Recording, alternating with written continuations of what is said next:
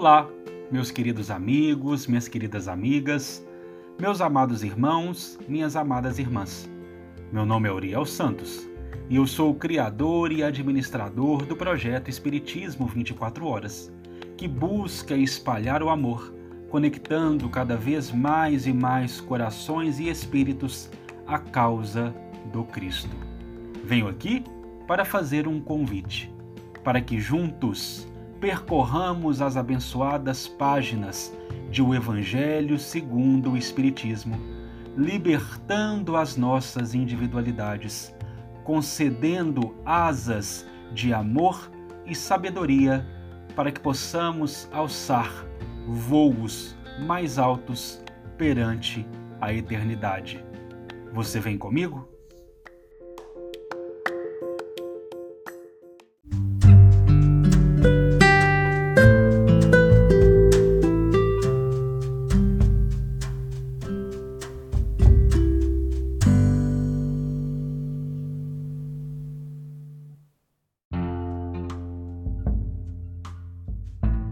Evangelho segundo o Espiritismo, capítulo 3 Há muitas moradas na casa de meu Pai.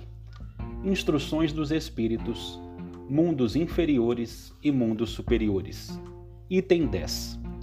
Nesses mundos felizes, as relações de povo a povo, sempre amigáveis, jamais são perturbadas pela ambição de dominar o seu vizinho, nem pela guerra que lhe é consequência. Não há nem senhores nem escravos, nem privilégios de nascimento. Só a superioridade moral e inteligente estabelece as diferenças das condições e dá a supremacia. A autoridade é sempre respeitada, porque não é dada senão a quem tem mérito e se exerce sempre com justiça. O homem não procura se elevar acima do homem, mas acima de si mesmo, aperfeiçoando-se. Seu objetivo é chegar à classe dos espíritos puros, e esse desejo incessante não é um tormento, mas uma nobre ambição que o faz estudar com ardor para chegar a igualá-los. Todos os sentimentos ternos e elevados da natureza humana encontram-se aumentados e purificados. Os ódios, os ciúmes mesquinhos, as baixas cobiças da inveja são ali desconhecidas. Um laço de amor e de fraternidade une todos os homens. Os mais fortes ajudam os mais fracos. Eles possuem mais ou menos, segundo tenham mais ou menos adquirido pela sua inteligência.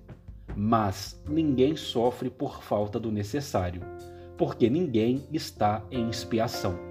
Em uma palavra, ali o mal não existe.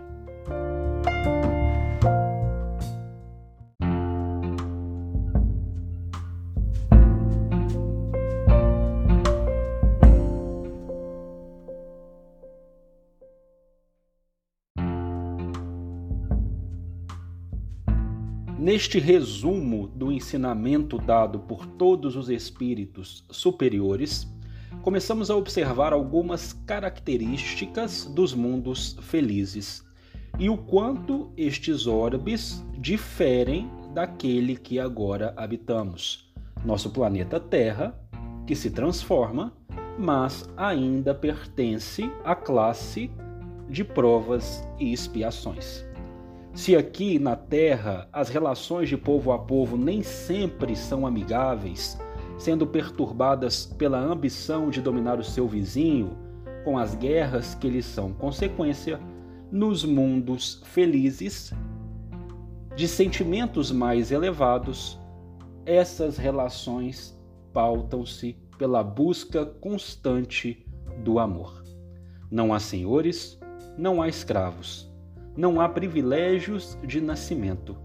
A superioridade moral e intelectual estabelece a diferença das condições, concedendo supremacia.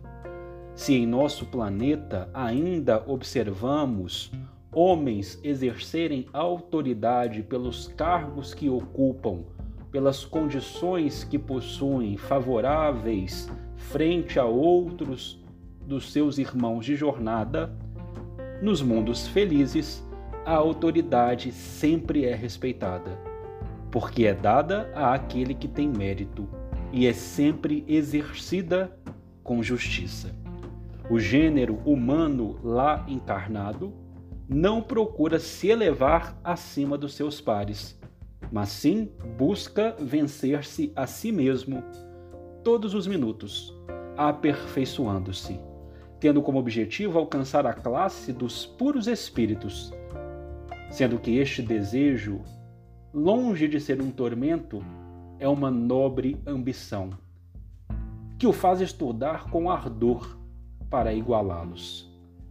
Há uma passagem de uma mensagem transmitida pelo Espírito Lázaro, no capítulo 11 de O Evangelho segundo o Espiritismo, que abre a lei de amor e é uma das nossas preferidas dentro dessa abençoada obra, que ele vai nos dizer que no seu início o homem não tem senão instintos, mais avançado e corrompido tem sensações, mais instruído e purificado tem sentimentos, sendo o ponto delicado do sentimento o amor.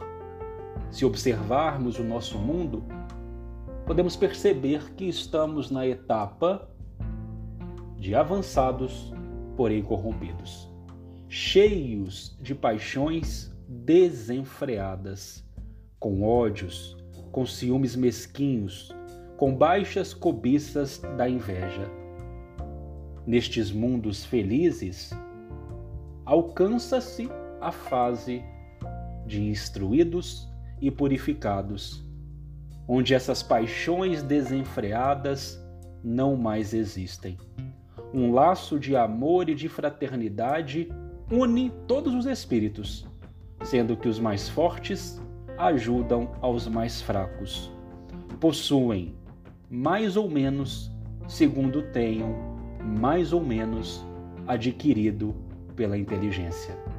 Não mais o sofrimento pela falta do necessário, porque ninguém, diferentemente do nosso planeta, ninguém lá está em expiação. Em uma palavra, o mal, a ausência do bem, não mais existe.